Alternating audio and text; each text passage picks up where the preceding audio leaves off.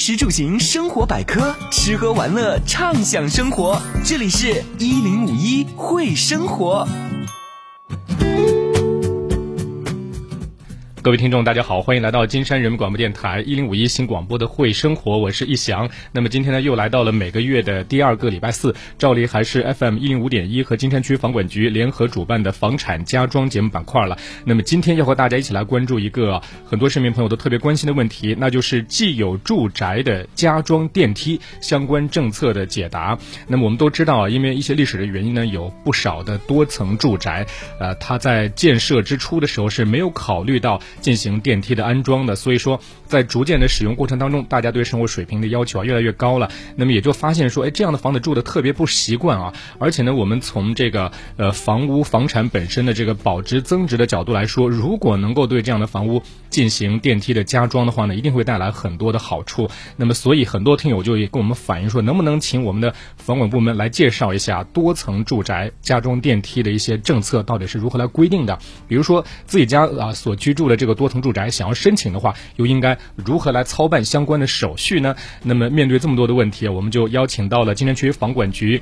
住房建设监管科的两位嘉宾来为大家进行相关的解答。那么今天也是机会难得啊，欢迎广大听友参与到节目的讨论当中来。您可以添加关注官方微信号“爱金山”，以及在手机下载的阿基米德、蜻蜓、喜马拉雅、上海金山四大平台在线互动。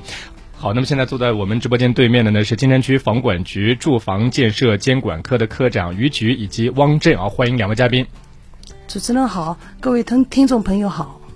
各位听众大家好。嗯啊，非常感谢两位嘉宾啊。那首先在节目的开头呢，想请大家为我们听众啊来介绍一下，目前我们金山区既有住宅加装电梯工作大概是一个什么样的情况，好吗？嗯，好，嗯，我们区呢，就是既有住宅加梯，嗯，这项工作呢，嗯，它的主要的一个背景呢，是我们，嗯嗯，就是随着我们城市老龄化进程的一个加快，嗯。嗯，市民特别是老年人啊，嗯，住在没有电梯的嗯住宅里面呢，上下楼梯呢不便，那么为嗯他们的嗯加装电梯的诉求呢也很强烈。嗯嗯，第二个呢就是说我们呢嗯就是通过加装电梯呢嗯不断的来完善我们既有多多层住宅的一个使用功能，提高一个市民的宜居水平。在这个背景下呢，作为一项嗯民生工程呢，我们呢呃市里面呢从二零一一年开始呢开展了相关的一个试点工作，并陆续呢出台了许多相关的政策文件。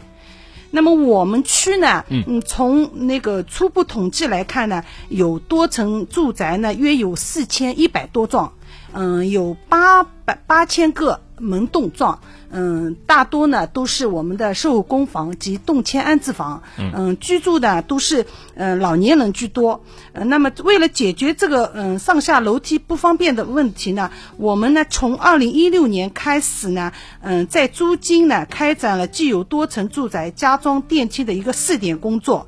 嗯嗯，租金镇呢，金昌苑小区呢，嗯，业主呢对那个嗯加装电梯的诉求呢很高，他们呢业委会呢多次向我们区房管局征征咨询加梯政策的和流程，嗯，我们房管局呢根据相关的文件精神呢，多次组织相关部门呢赴现场指导，同居委会、业委会呢共同来沟通沟通协调工作，从。嗯嗯，住嗯金昌苑小区呢，二十一号、二十五号、四十号三幢多层加梯呢项目呢，从二零一七年开始立项呢，到二零一九年六月呢交付使用。嗯，这个项目呢，不仅仅是我区第一例加装电梯的实施项目，也是我们上海市的第一例采用平层入户的既有住宅加梯的一个项目。嗯嗯。目前呢，我我们呢在租金镇试点经验的基础上呢，其他各镇呢都在有序的开展这项工作。嗯，接下来呢，我们将坚持以人民为中心的发展理念，进一步完善政策体制，嗯，加快推进开展本区的加装电梯工作。我们做到呢，能加愿加则尽加快加。以更好的满足市民群众对美好生活的向往。嗯，听到这里啊，相信我们有很多有关的听众朋友们，他们一定会觉得内心非常振奋啊，就是自己家里面加装电梯也都是很有希望了。特别是刚才所提到的，目前我们在朱泾镇啊实施的第一批，已经是上海市第一例采用平层入户的加装电梯的项目啊。这个平层入户其实也是一个很重要的亮点哈，它跟另外的一个类型相比，到底有什么区别？那么我们在之后的节目当中会为大家来详细的谈一谈。那么接下来的时间，我们想再请教一句，刚才已经提到了，我们已经完成了三项，是吧？那么目前我们是否还有其他的一些项目啊准备或者说正在开建呢？目前我们家装电梯的总体进展是怎样的？嗯，截止到目前呢，我们呢使用的呢是刚才说的是嗯三个项目。嗯，那么接嗯目前呢全区呢正在开工加嗯建设的加梯项目呢有三个，嗯嗯一个呢是南渝的嗯花苑的十三号，钟楼新村的一百七十号和钟楼新村的一百六十五号。嗯，这个项目，这三个项目呢，嗯，今年呢，在疫情影响的情况下呢，嗯，我们呢积极推进相关加梯项目恢复，嗯，加快建设。嗯，南隅花苑十三号呢，已经在四月九号呢复工，正在呢施工进井道的钢架主体结构，嗯，计划呢要安装电梯设备。嗯，钟楼新村的一百七十号呢，四月三十号。十三号复工，正在焊接维护骨架。钟楼新村一百六十五号呢，已经完成了基础的建浇筑，但是呢，目前呢，由于受到相邻业主信访的反映呢，暂缓的施工。我们我们呢正在嗯跟相关部门联合呢一起目目前呢正在积极的协调解决相关的问题，以尽快的恢复施工的一个建设。嗯，还有呢就是说我们已经立项或者是通过了业主意愿征询，还没有实施项目呢有十二个，包括呢金昌苑的四幢、南隅嗯花苑三幢、朱溪苑一幢、华光百合苑一幢、新三龙一幢。金浦苑一幢和临潮三村一幢，大部分呢都在报建、报规和意愿征询的一个阶段。嗯，还有呢，就四十多个楼道呢正在意意意见呢征询中。随着我们工作的深入呢，全区会有更多的多层加装电梯呢。嗯，加入到这个电加装电梯的行业中，就通过刚才的讲解，我们能听得出来，其实大家这方面的意愿还是很强烈哈，市场需求还是很大的，而且呢，我们的整个操办流程的话，能够感觉得到，其实还是充分尊重啊我们业主本身的意愿啊，一定要达成共识才能够推进相关的项目的。那说到这里，也就必然要请教一个问题，就是很多听友也都说了啊，对于这个加装电梯整个工作的流程啊，不是非常清楚，所以想呢，请为大家介绍一下我们办理。既有多层住宅加装电梯相关的手续流程都有哪一些呢？嗯，办理既有多层住宅加梯项目呢，相关手续呢主要有九步。嗯，第一步呢是开展前期的一个评估，对居民提出加装加梯意愿的小区呢，街镇应当委托建筑设计单位对小区的加装电梯的一个规划要求、建筑条件。消防安全，还有一个小区环境进行一个可行性评估，嗯，初步确定小区的加装电梯的一个整体设计要求。也就是说，其实我们要加装电梯的话，首先，呃，不是说愿不愿意的问题，首先是能不能加，啊，小区本身是否具备这个条件，哈，这是最最优先要满足的。嗯，那么在这一关过了之后，接下来是哪一关呢？嗯，第二第二步呢，就是小区业主要达成共识，嗯，申请人应当依据相关的一个政策规定。征询所在楼幢和小区相关业主的意见，并就加装电梯相关费用明确分担责任，签订相关的一个协议。嗯。第三步呢，就是编制设计方案。申请人应当小区依据小区加装电梯的个整体设计要求，编制加装电梯项目的一个建筑设计方案和施工图设计文件。嗯。第四步就是对意见意愿征询结果进行公示。申一申请人在完成意愿征询、资金筹措工作后，由我们区房管局指导业主委员会或者是居民委员会，在小区范围内将业主意愿征询结果进行公示。嗯，第五步就是办理规划许可，区嗯规划资源局呢收到加装电梯设计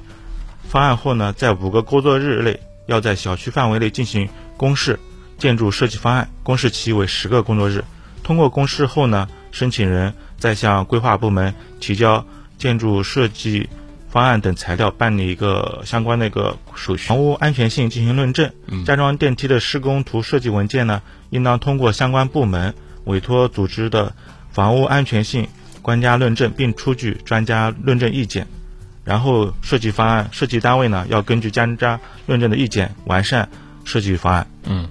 第七步就是办理施工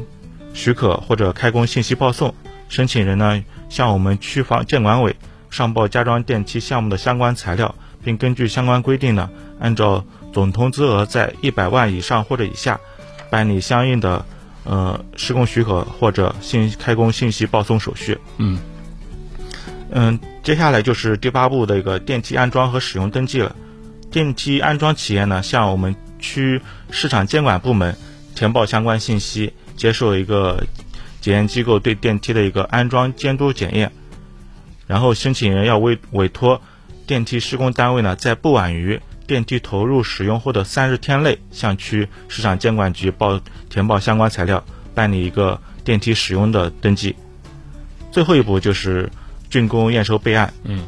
嗯，我们家装电梯项目竣工后呢，嗯，是申请人要向区房管局申请竣工验收，我们区房管局将会同。区建管委、区规划资源局等部门呢，组织一个联合验收。嗯，听起来，总共是九个方面哈，感觉还是比较的繁琐。但是我们细细的来想的话，其实这一切都是为了让各方能够达成共识，并且也能够让相关的施工啊，都能够在完全科学、合理、安全的范围之内来操作哈。最终还是为了保障广大业主的利益。那么说到这里呢，也有听友想请教，就是刚才说了那么多的单位啊，一会儿要找这个单位，一会儿要找另外一个单位，那么我们这整个的这个加装电梯的呃相关的业主，他们应该通过什么部门来办理相关的手续呢？加装电梯呢是在坚持业主自愿、政府扶持、社区协商、兼顾各方的原则推进开展的。我们区政府呢负责本区加装电梯的一个组织推进工作。也建立了一个由区领导牵头、区相关部门和街镇参加的一个协调推进工作机制。嗯，我们区房管、规划资源、建设、市场监管、民政等部门按照职责分工呢，做好加装电梯的一个指导、审批、监管和社区协商指导工作。街镇政府呢，则负责所在街镇加装电梯项目的一个组织实施和协调工作。嗯，然后业主呢，是我们加装加装电梯工作的一个主体。房屋业主或者房屋所在小区的业主委员会呢，是加装电梯的申请人，需要负责做好加梯加装电梯的一个业主意愿征询、资金筹措，还有协议签订、项目申报、工程实施和最后的一个维护管理工作。嗯嗯，在业主自我协商、业委会组织业主协商的基础上呢，按照相关文件规定呢，业主嗯居民委员会应该根据工作需要积极搭。建相关的一个协商平台，组织业主民主协商，引导各利益相关方理性表达意见，寻求最后的一个共识达成。好的，好的哈。那说到这里，相信我们的很多听友啊，也都感受到了啊，我们的相关电梯加装的工作啊，它可以说就像刚才我们所讲的一样，它的主要推进、主要的负责的还是我们的政府，是吧？然后我们的受益方，我们提出这个申请的，我们的主体是业主。那么这里有一位听友在提问，他说，如果说我们的小区它没有成立业委会的话，这种情况下应该怎么办呢？没有成立业委会的呢？是由房屋所在地的居民委员会指导推荐，形成一个业主代表，来形成是我们的一个家装电梯的一个申请人。哎，好的，好，非常感谢。那么各位听友，您正在收听的是金山人民广播电台一零五一新广播的《会生活房产家装节目板块》，我们邀请到了金山区房管局住房建设监管科科长于局以及汪震啊，来为大家一起介绍有关的家装政策的解答问题。欢迎广大听友啊，继续参与到节目的讨论当中。您可以添加关注官方微信号“爱金山”，以及在手机下载的阿基米德、蜻蜓、喜马拉雅、上海金山四大平台在线互动。接下来，让我们稍事休息，马上就回来。那么之前我们通过访谈了解到了整个的过程，其实是非常的尊重业主的意愿哈。那这里面也不可避免的会提出一些问题，比如说业主比较多的情况下，大家如何来达成共识？那么呃。又这些共识里头主要包括哪些方面呢？因为也有听众在内互动，他说，比如一开始大家设想的都非常好，是吧？这个电梯就是说装了之后是符合所有人的共同利益的，但是你在真的在实施的过程中，可能会出现这样那样的一些问题，可能某一些几某，比如说底层住户和高层住户他的诉求是不一样的啊，类似这样的情况，那么难免会出现一些呃完不能够达成共识的情况。所以呢，接下来的时间想请两位嘉宾为大家来介绍一下，我们要进行这项工作流程的话，涉及到业主方面需要达成的共识都有哪些方面？嗯，加装电梯呢，涉及业主达成共识呢，我们相关文件也有也做了规定。嗯，主要是要开展两次的一个加装电梯意见征询。第一次是，嗯，申请人应当依据，呃，物权法第七十六条规定，就加装电梯的意向和具体方案呢进行充分协商，并征求所在楼幢的全体业主意见。嗯，嗯，经所在楼幢专有部分占建筑物总面积三分之二以上的业主。且占总人数三分之二以上的业主同意，则完成了第一次的意见征询。就是说，比如说我们这个楼栋要加装电梯的话，就是这个楼栋的业主里面三分之二同意就可以，是这个概念。对，基本是这个意思。那么还想请教，这个三分之二如何来界定呢？比如说，我们是以整个楼栋实际的居住的人口来测定这个三分之二，还是说以这个户籍迁入啊，户籍就在这个房屋之内这样的方式来确定人数呢？这个呢，主要是按户数来确定的。好的，这是一个非常明确的说法啊，是根据户数，而不是根据居民的人数或者是户口迁入数的人数来确定。比如说，一个多层住宅的楼栋的话，它可能是一梯两户的情况之下，那么有六层的层高是吧？那么有十二户居民，那么就十二户居民当中三分之二以上的户数同意，就就完成了第一步，是吧？嗯，好，那么第二步是怎么样的呢？第二步呢是是加装电梯呢，它要占用小区业主的一个公有部分，嗯，则要征询小区业主全体业主的一个意见。嗯，经嗯建筑区划内占有部分占建筑总面积过半数的业主，且占总人数过半的业主同意呢，则可以通过第二次的一个意见征询。嗯，因为毕竟它要占掉一些现有的空间，是吧？对的。啊，所以说这也一定会对不同楼层的居民可能会带来一些不一样的影响啊。在这个问题上，还是要大家达成共识才可以。嗯。那么再往后呢？嗯，另外加装电梯呢，如果占用那个业主的专有部分，则要争取呃征得专有部分权利人的一个同意。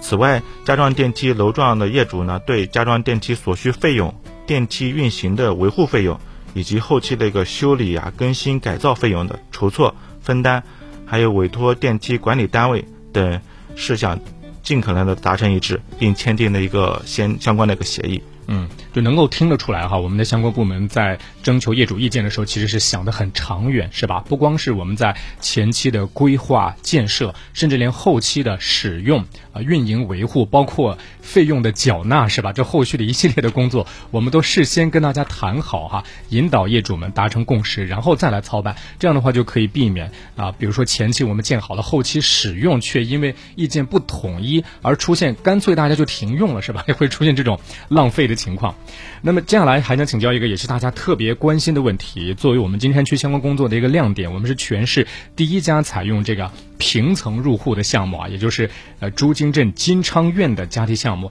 这个社会反响是特别好的。那么想请教一下，相对于错层入户的家庭方家梯方式呢，不少业主啊，他都希望采用平层入户的方式。那么对于这个比较好的平层入户，我们是否有相关的政策支持呢？这个呢，今年呢，市局呢出台了一个规关于规范既有多层住宅加梯，嗯，加装电梯建筑方案设计工作的通知里呢，明确了一个嗯关于平层入户的一个规定，嗯，要求呢，就是对于平层入户呢，必须要通过新嗯通过新增电梯后梯厅和连廊实现实现来，嗯，应该呢要严格控制。嗯，后梯厅和连廊的面积，嗯，它呢，嗯，主要有五个方面的一个规定，嗯，一个呢就是新增连廊呢，应当呢遵循就近入户，控制连廊跨度与外挑尺寸，原则上呢净宽不超过呢是一点二米，净长呢是不超过一点五米，同时呢要确保呢，嗯，那个后。梯厅及连廊应该敞开的。嗯嗯，这个呢是第一个方要求。第二个呢是我们新增连廊呢，嗯，只可以延伸至原楼梯间相邻的第一个开间范围内，并满足一个防火的规范相关的一个要求。嗯。第三个呢是保留原楼梯间的一个自然的通风、采光和消防的一个嗯疏散功能。如果不能够满足的话呢，要增加一个补救的一个措施。嗯。第四点呢，就是新增后梯厅呢和连廊呢，均视为公共的一个空间，年近呢加建、改建、扩建，以扩大一个我们住宅的一个套内的使用面积。嗯。严禁呢设置安装一个入户门，将后梯厅、连廊变为业主的一个独用空间。第五点呢，就是说我们的平层入户呢是年仅通过扩建既有住宅一个阳台或者新建阳台来实现。哦，嗯，严禁通过一个板式阳台实行一个平层的入户。那么呢，嗯，我们区呢将在后期的一个加装工嗯加梯工作中呢，在充分尊重加梯业主意愿的基础上呢，按照相关的一个政策规定呢，以改善和方便。居民上下楼为导向和符合安全、适用、经济和节约用地为原则，积极推进加梯项目，做好这个建筑方案的一个设计。嗯，那么好的哈，听完了讲解，我们了解到了目前我们的政策要求呢是要安全、适用、经济和节约用地的原则。所以刚才也听到了啊，对于一些新增的面积，比如说连廊啊、外挑的尺寸等等啊，跨度它的尺寸要求是非常的严格的。那么这里也有听众在提问，他想请教，就是说我们一旦多层的住宅加装了电梯之后，有没有可能把我们家的部分的窗户啊、阳台的采光给遮住了，它可能会有这样的一种效果吗？嗯，我们家装电梯呢，在前期的设计的时候是肯定要考虑，充分考虑一个采光以及一个面积这方面的一个呃设计。所以，嗯，经过我们科学的一个设计方案呢，对这方面的影响呢是比较小的。嗯，就降到最低了，是吧？对。就对于居民套内的套内的使用空间和采光是，呃应该是不太会造成什么影响啊。基本是没有影响它其实就是在我们这个原有的这个公用楼道之外再增加一部分设施，是吧？是的，是这个概念。所以说，它最多就像前面所提的，它可能对原有的这个原有的楼道产生一定的这种采光方面的干扰，是吧？但是我们也前面也说了，尽可能的能够还原补偿它哈，通过其他的方式来补偿原有楼道内的采光。所以这样的话，真的是感觉了这个项目做到后来的话，呃，应该是有。百利而无一害哈，尽可能把可能存在的所有的危害给居民带来的损失，我们都降到最低啊，是这样的效果。好，那么接下来一个问题啊，我们想请教，近两年来呢，我们社会啊对于既有住宅加装电梯的工作也是非常关注，那么政府呢也做了大量的工作。那么目前呢，关于既有多层住宅加装电梯的工作啊，我们上海市出台了哪些相关的扶持政策呢？个呢，就是我们出台了一个附件房管联二零一九年七百四十九号文，嗯，它呢就是关于印发，嗯，关于进一步做好本市既有多层住宅加装电梯工作的一个若干意见的通知，在这个文件中呢，确定了关于加装电梯工作的一个推进机制、实施保障、扶持政策等内容。明确了一个加梯的一个申请主体、申请条件、实施程序等一个政策，这个呢从制度上来保障嗯业主这方面的权益。第二个呢就是一个政府资金补贴的一个方面，嗯嗯，根据呢我们嗯七百四十九号文件的规定呢，前期的一个可行性评估费用呢纳入到街道镇的一个公共财政预算。一个房屋的安全性专家认证费用呢，由我们公共财政来承担。嗯，那么还有一个呢，就是说，嗯，我们呢，嗯，按照呢一个附财建二零二零年二十八号文件规定呢，政府呢按照加梯，嗯，加装电梯施工金额的百分之四十予以补贴，最高呢是不超过每一台呢不超过二十八万嗯元。那市区呢，财政呢各分担百分之五十。嗯，这里感觉到就是财政方面的扶持工作还是很到位的啊。包括像刚才所提的这个前期可行性的研究、安全性的研究论证的费用，都是公共财政来分担的啊。包括真的到了操作层面，施工的费用当中百分之四十，最高不超过每台二十八万元哈。这个费用的支持还是非常的给力的。那么也就是说，剩下的费用还是要居民自己来承担哈。那么这一部分的承担是是否跟公积金有关系？可以通过公积金来支取吗？嗯，对，嗯，这个呢，就考虑到呢，有些居民呢有了电梯的加装电梯的意愿，但是呢，生活呢比较困难，无法呢一时来，嗯，一下子来支付这个电梯的费用。那么我们呢，就是嗯，可以提取公积金来支付这笔嗯资金。那么按照呢，嗯，我们公积金嗯管理管委会呢，嗯，一九年四号文呢，嗯。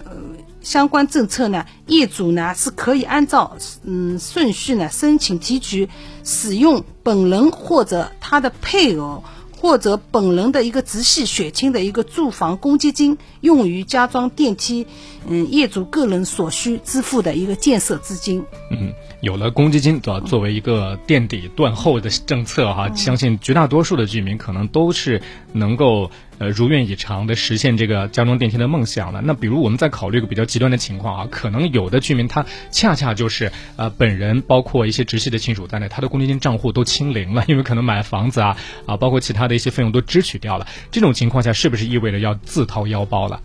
是这个概念？对。嗯，那比如说像我们朱泾镇的目前已经完成的几个项目的话，大概啊，就是需要居民自己承担的这一部分费用大概在多少？你们前期有没有了解过？嗯，一般呢，嗯，平层入户呢，嗯，一台嗯电梯呢，嗯，加装费用大概在八十万左右。嗯，那么去掉是最那个二十八万的话，自己付呢大概是六嗯五嗯五十二万。嗯。二二万左右，这个呢就是按照我们楼层的系数嘛，嗯，楼层越高付的钱就越多，楼层越低付的钱就越少，都是要自己来支付的。啊，就是这样。然后，如果是一梯两户的话，相当于就是说是十二户居民来承担，根据楼层的高低有系数。啊，也就是越高越高的居民，他之所以要支付的多，是不是因为他们可能使用的享受享受的这个程度更多一些？对，啊，一般呢，嗯，现在呢，最高层的业主呢，大概费用在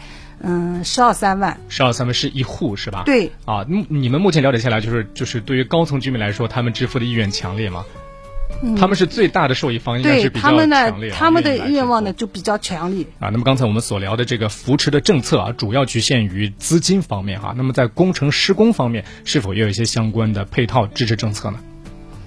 嗯，配套工程的支持方面呢，一个呢就嗯相关的一个配套单位呢，在我们小区呢在实施旧住房综合改造啊、低压电网改造。通信的管线的一个迁移、雨污混接改造等项目的时候呢，应该要统筹考虑加装电梯的一个配套的一个需要。二呢，是我们电力、燃气、供排水、通信等相关单位呢，要开通绿色通道，优先安排加装电梯的一个电力的扩容、管线迁移等配套项目的一个实施计划，并按照我们营商环境改革的要求呢。公布办事流程，优惠呢，收取配套费费用，接受一个社会的一个监督。嗯，那么好的哈，听完了讲解，我们了解到目前呃。整个社会啊，包括我们的政府，对于加装电梯的相关的扶持还是非常到位的。那么也有听众呢想请教，比如说是他们想要提取公积金来用于加装电梯，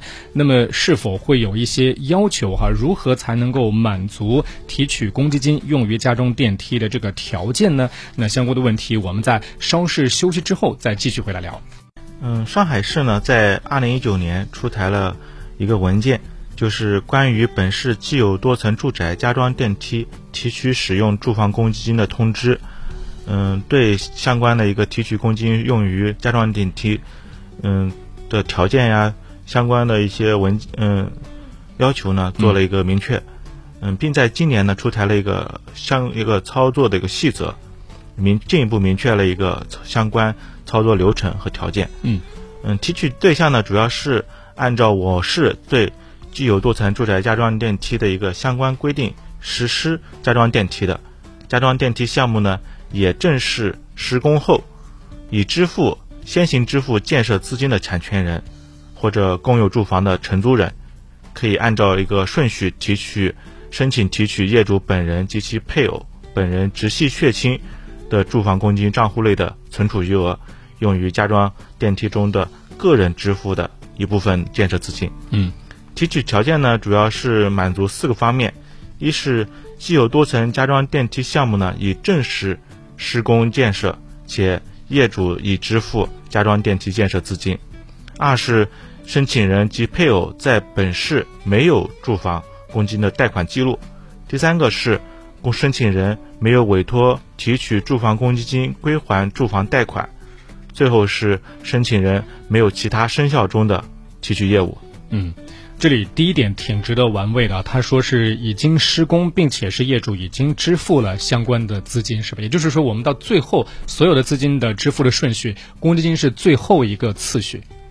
啊，之前你该付的都付掉，最后才有权利来提取公积金。这个可能是为了避免，比如说，哎，我可能自己我不愿意出这个钱，但是我把公积金的钱先套用出来。可能会避免这样的一种恶意，是吧？是的啊，所以我们相关的政策制定是非常到位的啊。它一切一切的目的，看似有那么多的限制，最终还是为了让整个过程能够顺利的完成啊。否则的话，这个项目停在这儿也是很难受。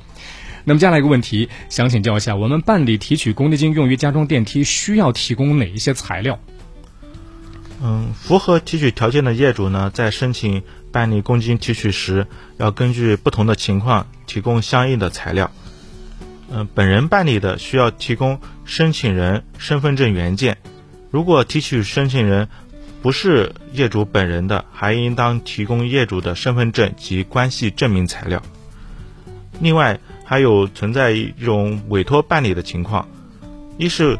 嗯，申请受委受托人是委托人配偶或者直系血亲的，要提供委托人和受托人的身份证、户口本或者结婚证。公安机关出具的一个户籍证明等相关可以证明委托人和受托人关系的材料。嗯，第二个是受托人非非委托人配偶或直系血亲的，需要提供受委托人的呃以及受托人的身份身份证原件，并要提供公证机关公证的委托书。另外。还需要提供不动产权证或者租用租居住公房凭证，以及业主签订的加装电梯相关协议，以及呃电电梯建设分摊费用的实际支付凭证，或者其他可以证明业主支付了电梯建设费用的材料。最后还需要一个申请人本名就本人名下在本市的一个银行借记卡。嗯，好的。那么还想再请教一下，满足条件的公积金提取人，他到底能够提取多少额度呢？这个我们是怎么规定的？嗯，沪公积金管委会二零一九号四号文呢，对嗯提取金额做了一个明确的一个规定。嗯嗯，符合提取条件的业主呢，可以申请提取本人及配偶住房公积金账户内的存储余额，用于家装电器中个人支付的一个建设资金。第二个是符合提取条件的业主，在提取本人及配偶公积金账户余额不足时，可以申请提取业主本人直系血亲住房公积金账户内的存储金额。业主为多人的，仅容许其中一人或者呃配偶及直系血亲提取住房公积金。每户家庭提取总额呢，不得超过该户家庭分摊的建设。电梯建设费用及实际支出的金额，且申请各个申请人提取的金额不得超过个人住房公积金账户内的余额。嗯嗯。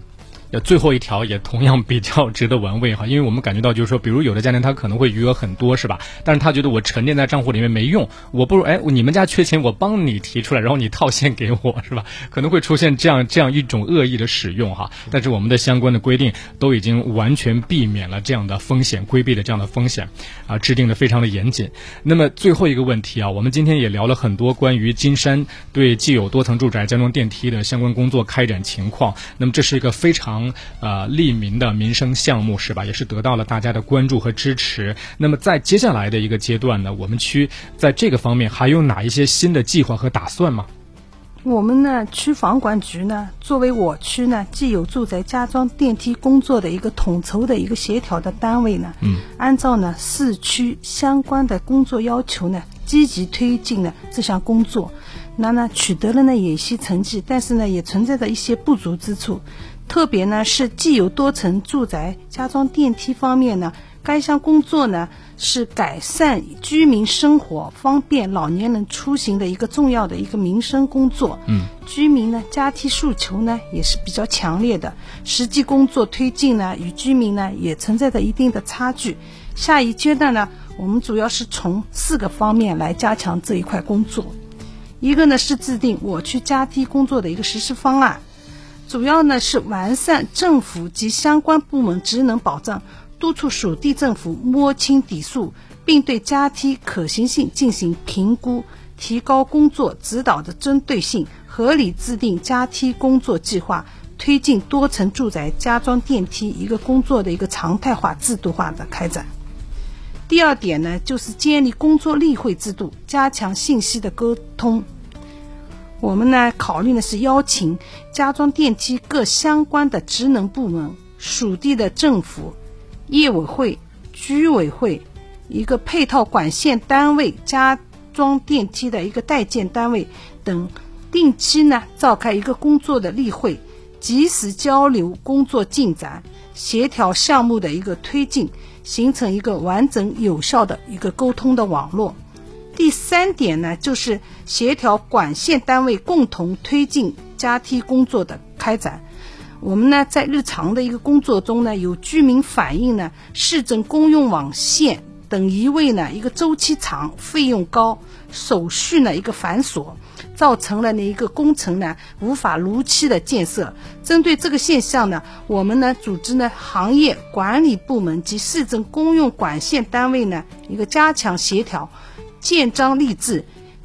凝心聚力，共同推进加梯工作。一方面呢。就是力争明确在项目前期由管线单位加强地下管线移位工作的一个排摸，确保设计方案的一个准确性，出现返工现象，费用呢由管线单位承担，并缩短一个工作周期。